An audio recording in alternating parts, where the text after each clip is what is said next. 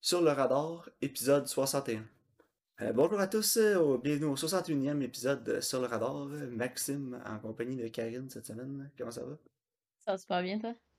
Ouais, ça va bien. Écoute, ça a été une, une drôle de semaine. J'étais tout seul à Toronto, ma femme était partie à, Saint-Jean une semaine.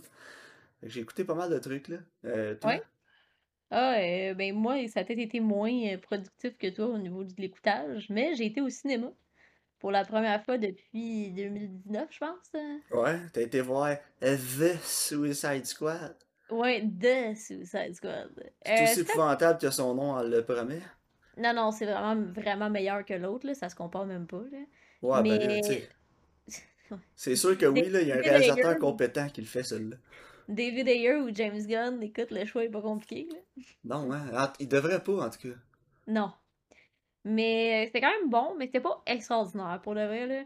ça, ça s'écoute bien, c'est un bon film de genre action, euh, héros slash anti-héros, peu importe. Là.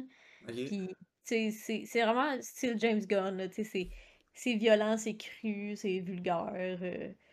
C'est-tu plus Gardien de la Galaxie ou c'est plus ce qu'il a fait au début? C'est Gardien de la Galaxie avec ce qu'il a fait au début, genre? Tu sais, c'est comme, mettons, Gardien de la Galaxie si c'était pas fait par Marvel Disney, genre? ouais, comme s'il y avait, y avait comme si c'était fait par les mêmes producers que Deadpool, puis il avait le droit de faire un rated R. C'est ça, exactement. il a le droit de mettre ça sanglant, puis il a le droit de faire des jokes qui ont qui sont vraiment plus dark. L'humour est vraiment sombre dans le film, puis j'ai vraiment apprécié cet aspect-là. là Ok, bon, au moins, il a plus lâché lousse, là, parce que, tu sais, James Gunn, c'est un réalisateur qui a un humour noir, puis euh, il aime ça quand c'est gory, violent à l'extrême, tu sais, tellement, c'en est mm-hmm. tellement violent que c'en est stupide, là. Ben, c'est ça, exactement. je te dirais que dans ce film-là, c'est pas si pire que ça, là. Mais, tu sais, c'est ça. Mais c'est, sais, genre de, même un peu que Gardien de la Galaxie, tu as beaucoup, as beaucoup, beaucoup de protagonistes ensemble, puis là, tu sais, il, il, fait des pairs ensemble qui sont intéressantes, puis... Euh, ouais, ben, tu dis moins un peu que les autres d'avant, c'est sûr, là, parce que, tu sais, le Suicide Squad, fallait que ce soit un petit peu plus accessible. C'est ça, exactement. Mais moi, ce qui m'avait, en tout cas, avec le premier Suicide Squad, ce qui m'avait vraiment le plus dérangé que tout le reste, parce qu'on s'entend c'était terrible, c'était pas écoutable. Ouais. Mais ce qui m'avait gossé le plus, c'est qu'ils vendaient le film comme si c'était des méchants, mais ils sont tous pas vraiment méchants. Non. C'est une même dans The Suicide Squad? Je te dirais que oui, là. Hein. C'est assez similaire. C'est supposé tout être des psychopathes, des trucs comme ça, mais ils ont tous de l'empathie, puis ils ont tous de l'affection les uns envers les autres à la fin du film. Là. Puis si c'était tous vraiment des psychopathes, des sociopathes, il y en aurait pas. Là. Non, c'est ça. C'est mieux, c'est vraiment mieux fait dans celui, dans The Suicide Squad, là. C'est comme le lien entre les personnages, puis c'est moins pire, là. Mais, mais tu sais, ça reste le fait que, justement, ils font quand même des actions héroïques. ils vont quand même sauver du monde, tu sais. Est-ce que c'est tant des méchants? Pas nécessairement. Non, c'est ça. Tu sais, c'est plus comme des. Je vois ça comme des bonnes personnes qui ont fait des mauvaises actions dues à leur euh, environnement, là, puis ils se sont comme ramassés en prison à cause de ça, mais que dans le fond, s'il y avait eu un meilleur upbringing, ils se seraient jamais rendus là. Non, c'est ça, exactement. Que vraiment des méchants. Non, c'est ça. Je donnerais un 7 sur 10. Hein. Ok. Un, solide 7, 7.5. Ah, ah, cette semaine, c'est pas tant que j'ai écouté des films, mais j'ai écouté des. J'ai plus essayé des séries, des trucs comme ça. Puis, euh, autant. Ben, écoute, autant en 2012, 2013, peut-être, on était comme. Euh, les gens disaient qu'on était comme dans le Golden Age de la télévision. Mm-hmm. Parce que je sais pas si tu te souviens, au début des années 2000, la télé, c'était plus. C'était. C'était trash comme forme d'art aux yeux de beaucoup, là. Surtout des critiques. La télé, c'était genre. C'était même pas considéré comme un art, c'était juste comme un divertissement pur, là, puis il y avait jamais rien de bon qui se faisait à la télé. puis.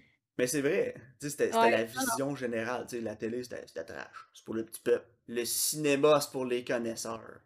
Y avait-tu des grosses séries dans ces années-là, à la part genre Ben, la première grosse qui est arrivée, je te dirais, puis je sais pas si ça a initié le changement, mais c'était CSI, qui est arrivé comme en 2000, 2001. Ouais, c'est vrai. Puis CSI, ça a vraiment compris la télé de force, là, puis c'est arrivé avec des grosses cotes d'écoute de fou, puis les... là, les télés, ont la télé a commencé à avoir plus de budget. Puis, quand on est arrivé dans le Golden Age du cinéma, là, on est arrivé avec des, des grosses séries, là, des Breaking Bad, des Mad Men, qui nous ont amené des personnages comme Don Draper, justement, puis mm-hmm. Walter White, qui ont vraiment fait avancer la télé à à un autre niveau. Là. les gens se sont rendus compte que ouais, la télé, finalement, c'est peut-être pas juste trash, il y a de quoi à faire là. Puis on a eu vraiment des séries plus de qualité. Puis j'ai l'impression que là, on, reprend la tangente de avant ça, là, dans les dernières années. J'ai vraiment l'impression que la télé, ça retourne chez le diable. Qu'est-ce euh, que. Qu'est-ce que j'ai j'ai essayé plein de nouvelles séries, là.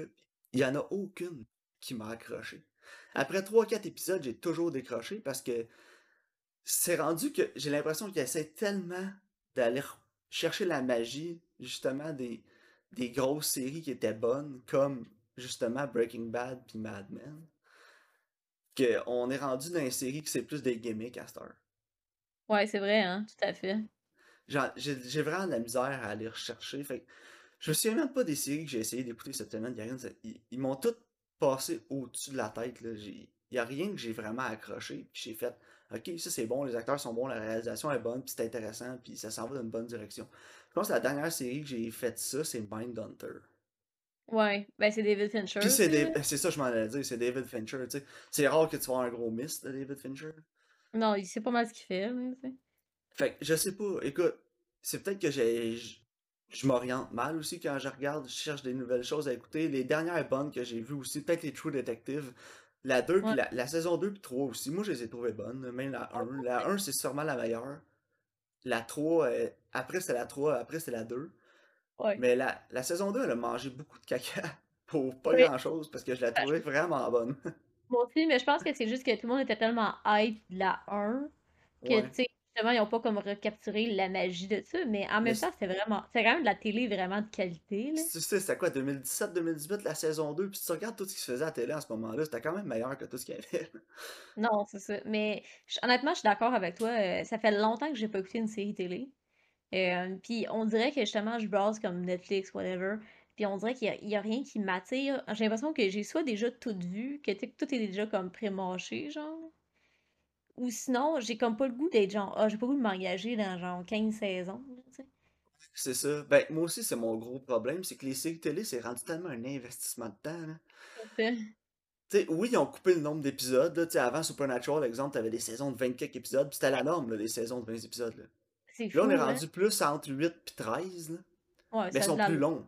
sais, avant, on avait 22 épisodes de genre 40 minutes parce que t'avais les pauses de télé pis tout. Mais à ce temps, les séries sont faites pour le streaming. Fait que tu te ramasses avec des épisodes d'une heure, une heure et quart des fois. Ouais, c'est vrai. Fait que tu sais, oui, t'as la moitié des épisodes, mais pas vraiment, parce qu'à la place d'avoir un épisode de 40 minutes, tu te ramasses avec un épisode d'une heure, une heure et quart des fois. Non, c'est ça. À la place d'avoir 12, tu sais, les ceux qui ont 13 épisodes, oui, t'en as pas 22, mais en réalité, sur le format de 22, t'en auras peut-être 18-19. Non, c'est ça. Mais moi, tu vois, je te dirais, dans ce que j'ai écouté de qualité qui était bon, là, il, y a Mrs. Maisel qui est particulièrement bon puis qui est vraiment de qualité. Ouais, moi aussi. Ah, c'est vrai, je l'avais oublié, celle-là, t'en parles, puis oui, ça, c'est une des vraiment bonnes séries. Mais sinon, j'ai l'impression qu'ils font beaucoup aussi de limited series. Tu sais, que c'est comme, mettons, euh, le Queen's Gambit. Tu sais, c'est juste comme 8 épisodes, puis c'est fini, tu sais. Ouais, à la place de faire un film, on va y aller plus en, en, profondeur dans nos personnages, dans notre idée. Ouais, c'est ça, tu peux raconter ton histoire, prendre ton temps, mais une fois que c'est fini, t'es pas obligé de refaire des nouvelles saisons qui ont pas rapport par-dessus. Tu sais, comme ils ont fait avec Stranger Things. Là. Ouais. Tu sais, Stranger Things, ça aurait pu facilement être une série limitée avec la saison 1. Là.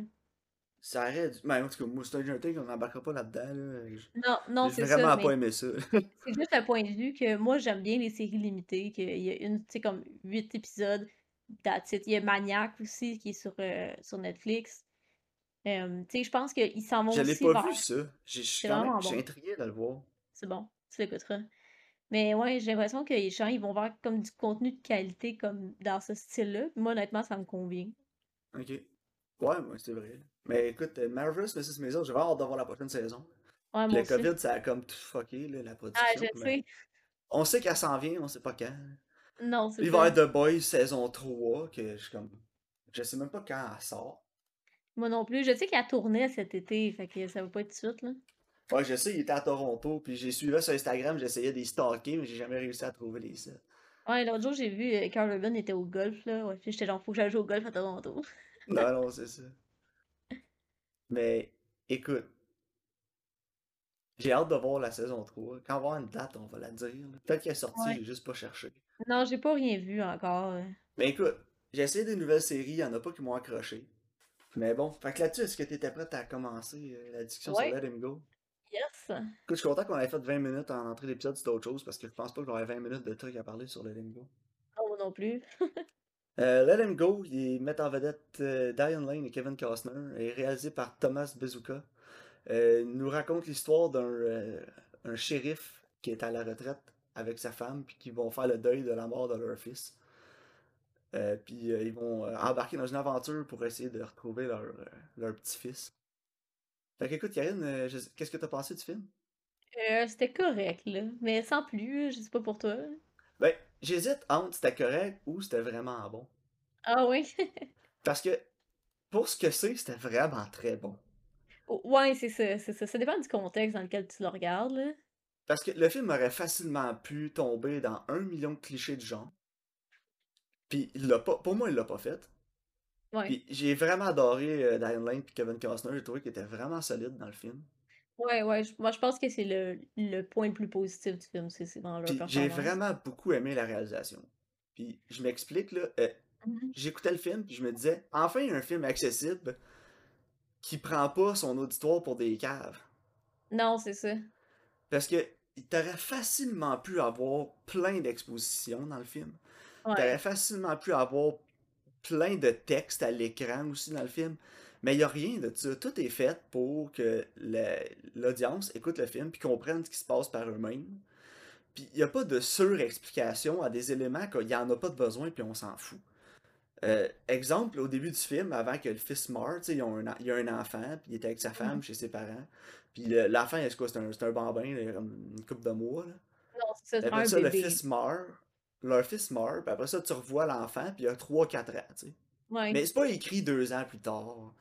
Non, c'est ça. c'est pas écrit, genre, ou- non plus, euh, qu'est-ce qui se passe, où ils s'en vont, où c'est filmé. Tu sais, c'est facile. C'est le genre de film d'habitude que t'as beaucoup de texte à l'écran qui t'explique ce qui se passe, les délais de temps, puis tous ces trucs-là. Mais là, il a rien de ça. Ils vont faire confiance à l'audience de comprendre par eux-mêmes ce qui se passe. Puis euh, même le time period non plus, c'est pas marqué genre 1957 ou quelque chose du genre, mais tu le comprends vite avec les autos qu'il y a dans le, dans le film. Ouais, les costumes, les décors, puis Les- le maniérisme des gens aussi, Ben ouais, puis si tu veux vraiment un meilleur timeline, ben tu sais, un moment donné, va, avant de partir pour aller à la recherche de leur, de leur petit-fils, ben il arrête à pierre tombale de son fils, puis tu vois les années qu'il a vécues. Fait Ouais, c'est ça. c'est une façon subtile de le montrer, mais tu sais, c'est pas garoché dans ta face. Tu sais, c'est jamais on va te donner à manger, putain. On va, on, jamais on te fie de l'information. c'est toi qui a Puis, déduit. au début aussi, quand, euh, quand je pense qu'elle veut laver, là, le bébé, ou je sais pas trop. C'est comme la mère, là. Ouais. Puis là, tu sais, comme, euh, genre, Diane Lane, elle, elle touche l'eau, puis genre, hey, c'est trop chaud, là. Tu sais, tu vois qu'elle veut comme tout contrôler, là, puis que, tu sais, ça la fait chier, là, la, mère du bébé. Puis, tu sais, Ben, il dit, il te l'explique pas, justement, comme, oh, on s'entend pas bien. Puis, tout, tu sais, plus tard dans le film, elle va dire, genre, je sais que, on s'est pas toujours super bien entendu, mais, il ça a pas été comme, justement, trop intense pour nous le non, ben montrer. ju- justement, c'est là que je m'en allais. Tu sais, avoir une scène où ce qui est justement, est comme, tu, tu t'arrêtes de tout faire, tu te contrôles, mais il y a pas ça, puis je- ça, je l'apprécie vraiment, là. Ouais, ben moi aussi, c'est ça, c'est pour ça que je dis que j'ai aimé beaucoup la réalisation, parce que c'est un, ultimement, c'est un choix du réalisateur. Puis à la fin, justement, quand la mère du petit, tu sais, sa, sa euh, daughter-in-law, Ouais, elle, elle ils ont, ils ont comme la confrontation à la fin, quand ils vont vers la fin, quand ils vont- sont au restaurant, puis c'est là que Lane a dit, j'ai- pas été correct avec toi, j'aurais dû plus m'occuper de toi, j'aurais dû être meilleur que ça. Puis là tu fais des parallèles avec ce que tu as vu au début, puis là tu comprends parce que il y a- il est là le malaise au début du film, tu sais. Ouais, Puis justement, comme tu dis, sans que les deux ils se pètent une coche, il y a une tension entre les deux. Puis après ça, ils reviennent sur cette tension-là. Puis la façon que c'était fait, c'était vraiment bien parce que, comme tu dis, il n'y a pas eu de grosse scène avec un gros dilemme entre les deux. Puis, tu sais, oui, les deux sont, sont chez les parents de son, de- tu sais, sont chez les parents de son chum. Mais tu le vois, tu sais, que c'est, tout est pas au beau fixe puis qu'il y a des problèmes entre les deux. Non, non, c'est ça, Qui exactement. reviennent là-dessus à la fin, c'est ça. Moi aussi, je l'ai vraiment apprécié, ça. Comme Mhm. je te dis, c'est le genre de film qui aurait facilement pu devenir un TV movie, là, Ouais, ouais. Mais qui s'est élevé justement par la réalisation, le jeu des acteurs puis le non-dit. Non, c'est vrai. Mais comme le matériel est relativement simple, puis ju- justement, c'est facile de le manquer. Tu sais, justement, comme, comme tu dis, il a été bien euh, handlé, là. Tu sais, j'ai j'ai j'ai beaucoup aimé aussi euh, que, tu sais, comme l'action, elle, elle filait comme réelle. là. Tu sais, Ouais. c'était pas, c'était pas comme si c'était rendu un film avec Jason Statham. là. Tu sais, c'était vraiment c'était plus réaliste. Puis quand, puis j'ai beaucoup aimé la tension aussi. Tu sais, quand ils vont souper justement chez Ouais, comme la la, famille Wee Boy, là, c'était vraiment bien réalisé. tu sais, c'est tellement malaisant. Puis justement, il, tu sais, il y a aucun, elle fait aucun threat là. Tu sais, elle fait, elle fait aucune menace puis tout, mais tu te sens tellement pas bien là. Non, Puis genre vrai. ça, ça j'ai trouvé que c'était c'était vraiment réussi. là. Moi aussi, j'ai vraiment aimé ça tout le long du film. Elle est Puis, bonne, l'actrice qui faisait la, la chef, la là, mère, ouais, la la mère, là. chef du clan. Ouais, ah, elle était Ah bonne. ouais, non, vraiment. Mais écoute, tu sais, euh, c'était Leslie Manville. Je sais pas dans quoi d'autre elle jouait. Je sais que j'ai sûrement déjà vu dans d'autres choses. là. Mais là-dedans, elle était vraiment Ah, ben oui, elle là. jouait dans Phantom Thread. Ok, ah Fait ben oui. Mais vraiment, puis tu sais, le, le film a beaucoup joué avec mes euh, expectations. Parce que Ouais. Euh, il y, a, il y a beaucoup de, de, de trucs qui arrivent dans le film, puis là tu dis. Je me disais, je sais pas pour toi, mais ah bon, là il va arriver ça. Puis ju- juste avec le, le, le personnage, le jeune autochtone qu'il rencontre. Ouais. Là, je me disais, bon, check bien là, ça va finir, la petite famille, tout ensemble, heureux, ils vont retourner sur le ranch au début, là, puis ils vont avoir adopté le l'Autochtone, puis il va habiter avec eux autres, là, puis le bébé, puis tout va être content. Ben, regarde, sans spoiler, non. non, mais moi, tu vois, c'est pas ça que je pensais. Moi, en fait, là, ça l'a fini exactement comme que je pensais. Ok. Moi, je pensais Ouais. vraiment qu'on s'en allait dans le gros cheese, là. Non, moi, je le savais. Je savais comment ça allait finir. J'étais genre, c'est sûr, c'est ça, puis j'avais raison. Ok. Moi, c'est parce que, justement, tu sais, le matériel est tellement, genre, lifetime movie, là, Ah ouais, c'est ça. que un moment donné, je m'attendais à ce que ça s'en aille là, puis ça y a jamais été, puis c'est pour ça que j'hésite entre plus que c'était correct. Pour moi, c'était meilleur que c'était correct parce que justement, le réalisateur il a pris du matériel qui aurait pu vraiment facilement être cheesy puis quétaine puis nul. Mais il l'a élevé, il a, mon- il a monté vraiment la, la qualité du matériel puis il a pas pris son audience pour des innocents puis vraiment c'est pour moi, j'ai vraiment plus aimé le film que j'aurais dû, je pense. Ouais, moi aussi. Puis j'ai, tu sais, honnêtement, j'ai aimé euh, le fait que le film prend vraiment son temps. Tu sais, parce que veut pas, il faut qu'ici, t'as comme l'histoire de deuil, puis t'as Ouais. comme l'histoire d'action, tu sais. Puis je, je trouve qu'il il a réussi quand même à bien les mixer, mais des fois, ça faisait des petits problèmes de tonalité, là. Ouais. Mais, mais tu sais, c'était pas, pas dérangeant, là. Non, vraiment. Puis tu sais, pour les négatifs, c'est ça. Des fois, il y a des, des petites ruptures de ton, des fois dans certaines scènes. Mhm. Mais euh, en dehors de ça, il y a peut-être un peu de longueur aussi là. Je pense qu'on aurait pu trimer un 10 minutes de ce film-là facile là. Ouais, il y a des plans qui sont trop longs, là. Comme, tu sais, quand ils sont, ils sont en auto, là, puis là, tu vois, ils sont sur la route, genre, puis ils roulent. Mais en même temps, tu sais, ok, c'est des belles shots de drone, de paysages du Montana, non, puis je du sais, mais ton Dakota, fait quand même deux secondes de trop, là. Ouais. Mais, tu sais, faudrait regarder, là, je, je lance ça de même, mais peut-être qu'il y a eu une subvention, genre, des États, genre, pour... Ouais, des fois, ça arrive, hein. Ouais, ça arrive, tu sais, les États, tu sais, c'est comme, c'est un peu comme un, une annonce à la télé, tu sais, tu voyais de la Gaspésie dans le temps, tu sais, Gaspésie, je t'aime, Ouais. c'était juste plein de shots de la Gaspésie, check la Gaspésie, c'est beau. Mais, tu sais, peut-être qu'ils ont eu des fonds euh, aussi, peut-être qu'ils ont eu des fonds des États, justement, puis genre... Parce que ça file vraiment comme un personnage aussi, le Montana puis le North Dakota dans le film, là. Ouais. Ah, puis il en Avec parle justement beaucoup. les plans puis les shots qu'il y a, puis il en parle beaucoup, comme tu dis. Fait que Mhm. ça file un peu comme un personnage. Fait qu'il y avait beaucoup de ça. Ouais. Puis non, écoute, en terminant, Karine, en écoutant ce film-là, j'ai réalisé que l'industrie du jacket avec l'intérieur en mouton dépend co- complètement de Kevin Costner. Si jamais il arrête de faire des westerns où il porte des petits manteaux avec l'intérieur en mouton, je pense qu'ils en vendront plus un mot, dit. C'est vrai, hein, pareil. Mais en même temps, tu regardes ça et tu dis, ça va jamais se démoder. Non. Mais c'est le ma- Kevin Costner, c'est comme le mannequin parfait pour ces films-là. là. Il y en avait un dans Il parle avec les loups, puis il y en a un dans l'émission Yellowstone qui joue, il y en a encore un Ouais. là-dedans. Non, c'est Fait vrai. c'était pour avoir un c'est setting C'est de farmer de Ray. Hein? C'est son jacket, c'est lui qui l'amène. Faut que les autres fassent le scénario autour de ça. C'est ça. Ben là, ben, tu sais, si jamais t'as un scénario à faire qui se passe sur un ranch, puis ton personnage principal, il a un jacket en mouton, ben excuse, faut que tu casses Kevin Costner, t'as pas le choix. Ouais, 100%. Non, fait qu'écoute, moi j'irais qu'un 7, un solide 7 sur 10 pour euh, Ouais, moi aussi. euh, Moi, je pensais 6-7, là. Tu sais, ça, ça réinvente pas, ça réinvente pas le genre. Puis c'est ça que j'ai aimé, parce que c'est une de mes visions, tu sais, quand, Mhm. quand, quand je veux faire des films, j'en fais un, je fais un film bientôt, là, en octobre. Mhm. Puis écoute, j'ai- j'aime toujours ça, prendre une idée, un concept que tout le monde a déjà vu, mais de, de vraiment m'appliquer puis de, de le faire le mieux possible. Puis je pense que Ouais, ça, c'est des- un des bons exemples de. T'as pas besoin de réinventer le cinéma pour faire un bon film, t'as juste besoin de. de Mettre de d'avoir des bonnes, des bonnes bases, puis Ouais, de mettre, ça. De mettre ton cœur dans, dans le projet, puis ça va sortir de quoi de bon. là. Je pense que Ouais. c'est c'est ça qu'on a eu avec. Non, c'est ça, c'est tout l'inverse, en fait, de Pandorum de la semaine dernière, genre. Tu sais que Pandorum, c'était comme out there, puis nouveau, puis différent, mais c'était comme un peu mal fait, genre. Ouais, c'est ça, les bases genre, étaient pas là. là, c'est l'inverse. C'est genre, tu sais, c'est- simple, c'est efficace, puis, tu sais, c'est bien fait, là. C'est ça. Fait que, écoute. Fait que pour moi, un solide 7 sur 10, là, écoute. euh, Ouais, mais moi aussi, je pense que j'irais avec un 7, je Je pense Ça, pas que c'est- je le c'est- réécouterais, là. Mais, euh, tu sais, quelqu'un que je connais ses goûts, puis je veux savoir que ça, ça tombe dedans, je vais le recommander. Ouais, ça s'écoute bien, puis ça se recommande bien aussi, tu sais. Je, je pense que c'est c'est Cœur sensible, par exemple, il y a une scène là. Ouais. Ouais, c'est quand même violent. J'ai été content qu'il aille là, par exemple. C'est-tu? Ouais, moi aussi. Moi aussi, je m'attendais pas à ça. Fait que, écoute, non. Euh, c'était c'était vraiment efficace comme scène aussi. Puis, il y avait pas. En tout cas, spoiler, on va en parler, parce que je veux entendre ce que t'en as pensé. Quand il se fait chopper les doigts avec la hachette. Ouais. Et tout le long de la scène, c'était vraiment stressant parce que la matriarche était là. Ouais. Puis il y avait les jeunes qui étaient là aussi, ses enfants, puis tu sais que ça va Mhm. mal finir. Tu te demandes ce qu'il y a dans le sac, puis quand elle sort la machette du sac, tu te dis, ben non, elle va pas vraiment y chopper les doigts ou la main, genre.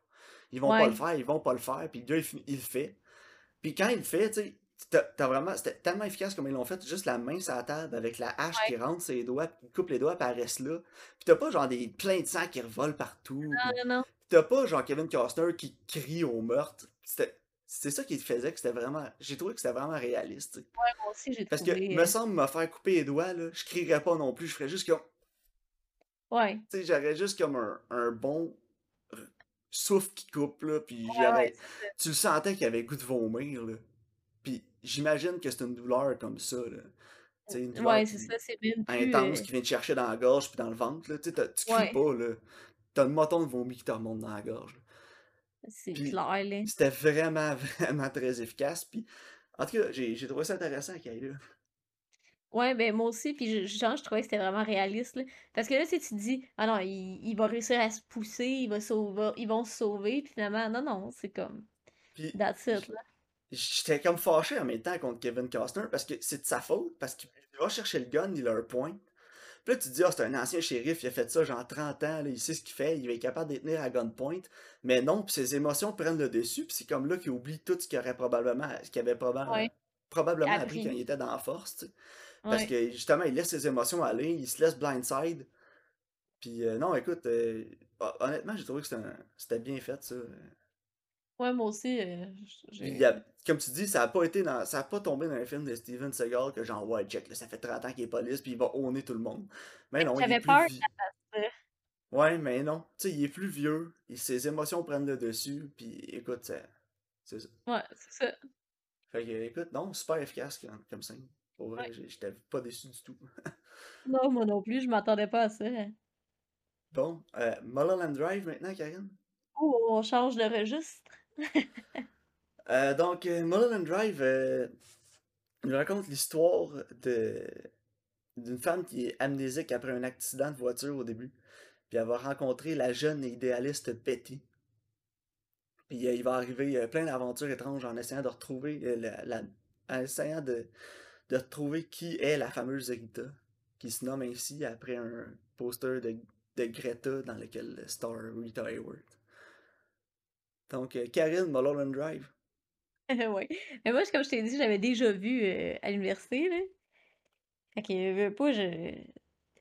Je, je connais beaucoup David Lynch aussi. là. Puis c'est drôle Ouais. parce qu'au début, quand David Lynch does what David Lynch wants. Ouais, c'est ça. Puis, tu sais, Twin Peaks, puis des rêves dans les rêves. Puis, euh, tu sais, quand, quand t'as recommandé, en fait, Mulholland Drive, au début, je pensais que t'avais recommandé Inland Empire. Puis j'étais comme, oh, watch out, c'est toute une ride. Là. Puis là, finalement, tu sais, quand j'ai vu que c'était Mulholland Drive, j'étais genre, oh ouais, mais ça aussi, c'est toute une ride. Ouais, puis euh, tu pourrais dire aussi euh, Red Vel euh, Blue Velvet. Blue Velvet, puis ouais. l'autre aussi qui est sorti 3-4 ans avant, là. Ah, le nom m'échappe, là. Eraserhead? Non. Ah non, ça c'était un- c'est son premier, C'était pas premier, 2-3 ouais. ans avant, là. Non, c'est ça. Euh, voyons. Lost Highway. Ah ouais, j'avais oublié que ça existait. Oh my god. La soundtrack était cœur. En tout cas. euh, ouais, David Lynch, hein. Écoute, que dire? Tantôt, je disais, tu sais, c'est un film qui se recommande bien, Let Him Go, tu sais, c'est facile, c'est accessible. Mais ça, c'est tout l'inverse, Ouais, mais écoute, pour mettre les, autres, les auditeurs en contexte, Mulholland Drive est vastement reconnu comme étant le meilleur film fait depuis 2000. Euh, vastement reconnu aussi comme étant un chef-d'œuvre. Un, des meilleurs films jamais faits. Puis je sais pas si je suis totalement d'accord avec ça. Ouais. Euh, oui, c'est un excellent, excellent film. Écoute, il y a beaucoup de choses qui se passent dans ce film-là, mais la réalisation est, incroyable. Je pense que c'est vraiment un des meilleurs de David Lynch. Ouais. Euh, mais euh, c'est-tu le meilleur film réalisé depuis 2000? Je le sais pas. Non, non plus, là. Tu sais, j'ai pas tout vu ce qui est sorti non plus, je peux pas le comparer. Mais tu sais, vite de même, je vais penser à There Will Be Blood. Ouais, c'est vrai. À, No Country for Old Men. Mmh. Puis, tu sais, c'est des films qui sont, pour moi, c'est des chefs-d'œuvre, là. Euh, Drive, écoute, c'est la première fois que je le voyais. Je vais être honnête avec toi, je l'avais jamais vu avant. Euh, c'est un film qu'il va falloir que je réécoute. Pas parce que j'ai j'ai rien compris. Honnêtement, il y a pour moi, là, ce film-là, il y a comme. C'est pas qu'il n'y a rien à comprendre, mais il n'y a rien à comprendre. Puis écoute, ce que je veux dire par là, c'est que c'est pas une histoire. On, on, peut facilement comparer un film de Christopher Nolan, ce film-là, euh, dans le sens où euh, le timeline est tout fucké, puis euh, il se passe plein d'affaires, les scènes sont pas en ordre. Dans ce sens-là, on pourrait comparer un film de Christopher Nolan, mais ça en est tellement pas un. Non, c'est vraiment différent. Hein. parce que Nolan, il va prendre un film, il va l'écrire j'ai déjà vu des vidéos, là, comment il explique son processus, puis il va l'écrire linéaire, puis il va réussir à insérer des éléments dans certaines scènes qui va, pouvoir, qui va faire qu'il peut les tasser de place, puis les changer, puis changer totalement le, le, timeline du film, pour que quand tu le réécoutes plusieurs fois, tu vas comprendre le film, puis tu vas comprendre l'histoire, puis tu vas comprendre le main, le main plot. Mais Mulholland Drive, c'est pas un film qui a un main plot. C'est pas un film qui a un timeline. C'est pas un film qui a une explication c'est pas. Tu, peux, tu vas pas l'écouter genre 52 fois de suite, exemple, puis te dire Ah oui, là, j'ai tout compris le film, puis je peux le remettre en ordre, puis je peux savoir exactement tout ce qui se passe. Non, c'est ça. Parce que Nolan, il va pas les jouer avec les, le subconscient de ses personnages, puis justement comme les rêves, puis le, le surréel. Tu sais, c'est une histoire qui est souvent comme démontée comme un puzzle, puis tu peux le remonter, genre. Puis tu sais, même Inception, je sais, c'est comme dans les. Il y a comme les rêves dans les rêves, sauf que il y a c'est pas selon la perception de quelqu'un puis sa, subjectivité, c'est juste comme des niveaux, un peu comme si tu descendais dans un sous-sol, tu sais. Ouais, tandis, exact. tandis que là, c'est comme ça change avec les perceptions des personnages, ses idéaux, ses rêves, son subconscient. Puis, tu sais, c'est vraiment beaucoup, c'est beaucoup plus surréel que, mettons, n'importe quel film de Nolan. Ben oui. C'est beaucoup moins accessible, en tout cas. Non, c'est ça. Écoute, on en a parlé un peu avant de, commencer à enregistrer. Pour moi, ce film-là, le personnage principal du film, c'est pas, euh, c'est pas Naomi Watts, c'est pas Laura ni Justin Theroux. Vraiment, le personnage principal du film, c'est un sentiment, c'est une émotion. Puis j'ai l'impression que c'est le sentiment et l'émotion que David Lynch a envers Hollywood de quand il a commencé sa carrière puis où il était rendu quand il a fait le film. Puis en 2001, ça faisait un bon bout qui roulait, là. Mm-hmm. Puis euh, le personnage de Naomi Watts, ça serait. C'est comme le, véhicule pour les sentiments de David Lynch envers Hollywood. Parce qu'elle arrive, elle s'appelle Betty, elle est idéaliste, puis elle, euh, elle, s'imagine comment ça va aller. Puis c'est là qu'on on se disait, tu sais, moi je te disais, il y avait pas vraiment. Je pensais pas qu'il y avait de scène de rêve dans le film. Là. Ouais. Mais moi je pense que oui. Toi tu penses que oui, mais. David Lynch est reconnu pour avoir justement des rêves tout le temps. Ouais, je le sais, mais tu sais oui, c'est une séquence de rêve, mais c'est pas un rêve en tant Tu sais, c'est pas une séquence de rêve traditionnelle. Non, non, non, non. C'est comme. C'est. La majorité. Ouais, vas-y. La majorité du film, genre, se passe comme dans le subconscient de, la... de Betty, là. Ouais, exact. Tu sais, moi, ce que j'en ai retiré du film, la force du film, puis vraiment la beauté de ce film-là, c'est qu'il n'y a, a, pas deux personnes qui vont l'écouter et vont en retirer la même chose. Non, c'est on peut s'ostiner longtemps. c'est ça. Ben justement, c'est un film qui sert absolument à rien de s'ostiner dessus. Parce que y a pas. Je suis certain que tu demandes à David Lynch, là, puis il faudrait écouter des. Il y a sûrement beaucoup d'entrevues avec, là, puis de textes écrits avec Moi, j'en ai vu, puis il reste toujours extrêmement cryptique.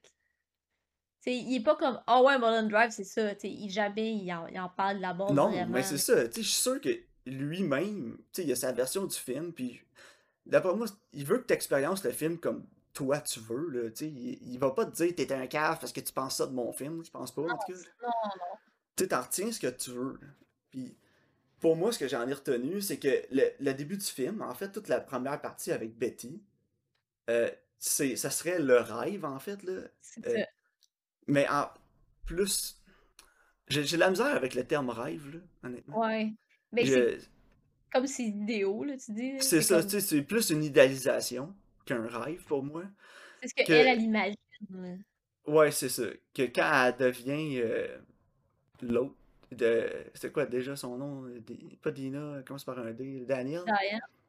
Diane. Diane? Diane ou Daniel, euh, whatever. Euh, quand elle devient. Quand on, on se rend compte que vraiment c'est elle, euh, j'ai. Puis à la fin, elle se suicide, là. Ouais. Puis on voit les deux, euh, les, le, les- le couple de personnes âgées là, qui, qui étaient comme Mhm. avec elle dans l'avion. Puis il était Ouais. super gentil avec elle. Puis après ça, il y a la scène vraiment creepy où les deux se regardent puis ils rient dans le taxi. Là. Euh, J'ai vraiment l'impression que cette scène-là, c'est vraiment comme eux qui se disent Voyons la jeune qui arrive à, à Hollywood avec ses grands rêves ses espoirs. Puis tu sais, ça, c'est un aspect qu'on a déjà vu souvent dans d'autres films. Là, de- la désillusion d'Hollywood, puis comment t'arrives là avec plein de rêves, plein d'espoir, puis tu vas te faire crush avec le temps. là. Ouais, c'est ça. Puis C'est eux, comme la mort. de ça. La mort du American Dream. Ouais, exact. Puis à la fin, c'est eux qui arrivent puis qui la hantent. Puis c'est vraiment, tu sais, la, la, Ouais. la réalité d'Hollywood qui vient la rattraper puis elle est pas capable de vivre avec ce qu'elle a fait. Puis elle se suicide. Mais Ouais. tout le reste, quand c'est Betty, j'ai l'impression que c'est un high de drogue, genre, ou une espèce d'hallucination, parce que j'ai vraiment l'impression qu'elle était gelée ben raide, là, à la fin, là. Ouais, ben, je pense que elle se replay out tout le scénario de ce qu'elle a voulu en arrivant à Hollywood, puis comment ça aurait pu, tout aurait pu bien aller pour elle si son audition avait bien été, puis tu sais, Mhm. c'est vraiment ça, là, où Mais elle était restée en amour avec le personnage de, de Rita, qui est Camille, en fait, là. Ouais. Mais parce que, fin, elle... ouais, comme molder Rita comme dans son idéal de ce qu'elle, elle voulait. Tu sais, elle change ses cheveux, elle change son apparence, puis elle est ouais, c'est plus, ça, puis elle y elle ressemble, est tu comme sais. plus, elle est plus comme naïve, tu sais, elle, elle a pas justement la drive qu'elle a dans la vraie vie, genre. Ouais, Tu sais, elle peut comme la molder comme qu'elle veut. Puis en même temps, tu sais, elle, elle- elle a son audition, elle a son rôle, mais tu sais, c'est c'est comme pour se dire qu'elle met pas le blâme sur elle, tu sais, elle met le blâme sur genre l'incompétence du réalisateur ou sur le fait que Hollywood était corrompu puis il, y avait, il voulait déjà engager quelqu'un d'autre puis c'est pas de sa faute à elle. Tu sais, c'est comme ouais, qu'elle se déculpabilise, genre. Ouais, exact. Puis tu sais, avec les personnages aussi de... Les mafiosos, là, qui sont vraiment, vraiment over the top et ridicules, là, surtout dans la scène où ils sont au studio de production, là, Non, c'est ça. ou euh, studio, euh, à- au bureau de l'agent, excuse, de Justin Theroux.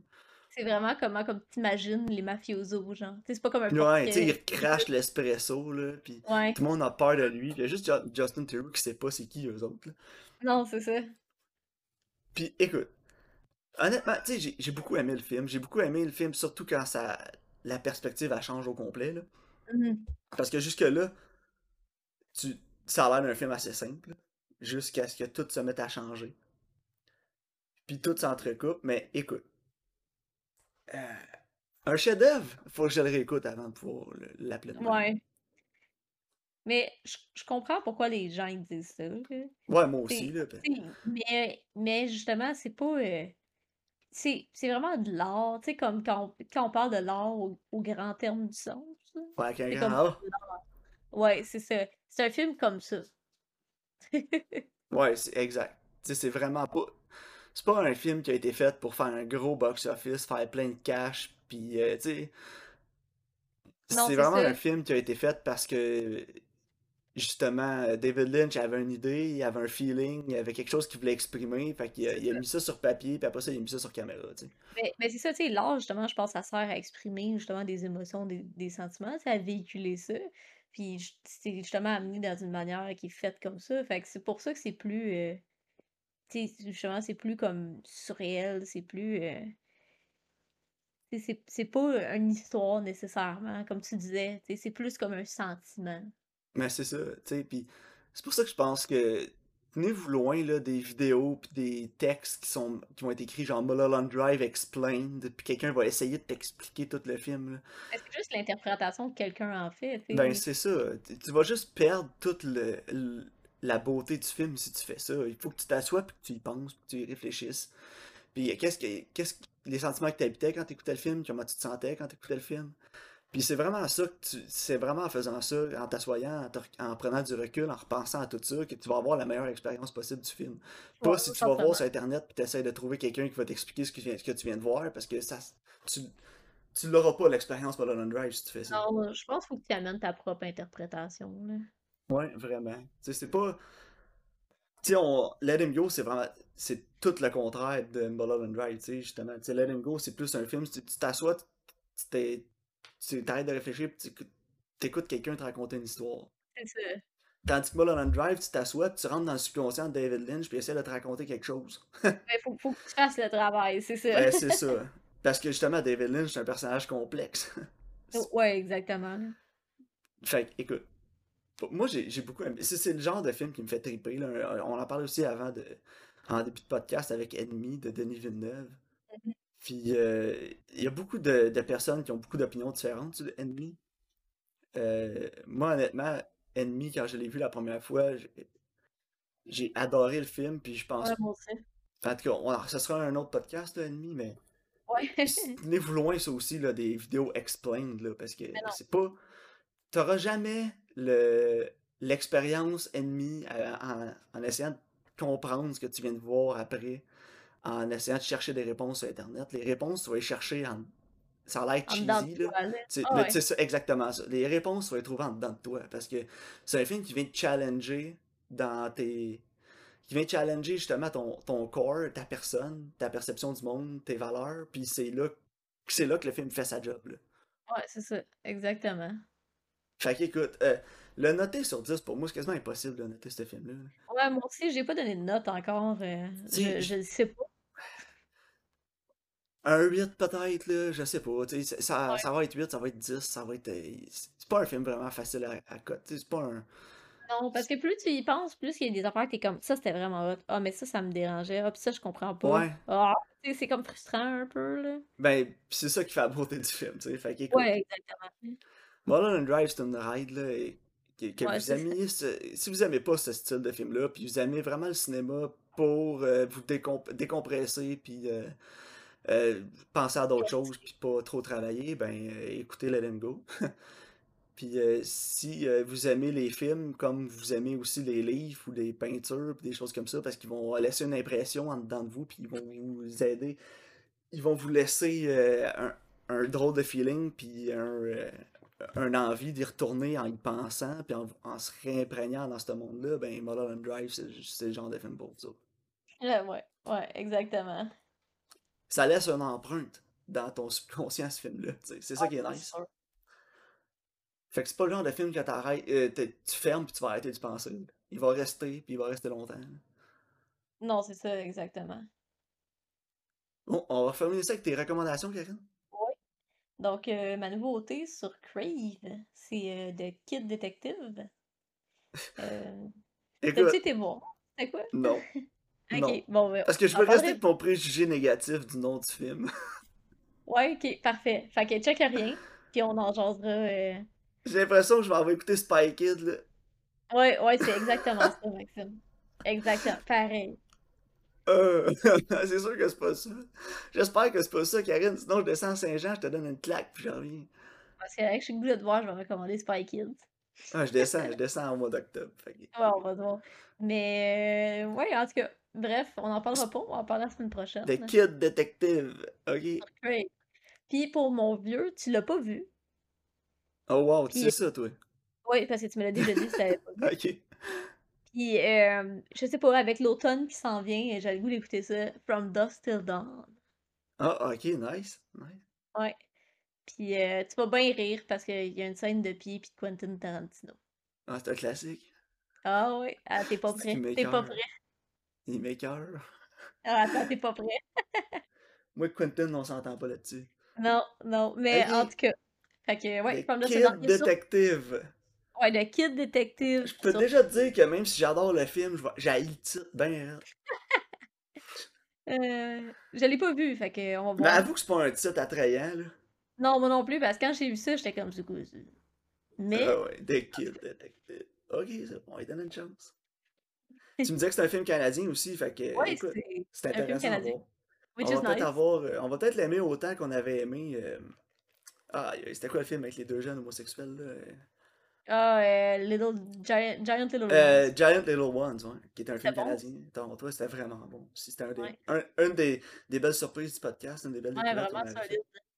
Ouais. Good, bon, Ouais. écoute, Karen, à la semaine prochaine. Oui, parfait. Merci de votre écoute. Puis on se voit au prochain épisode.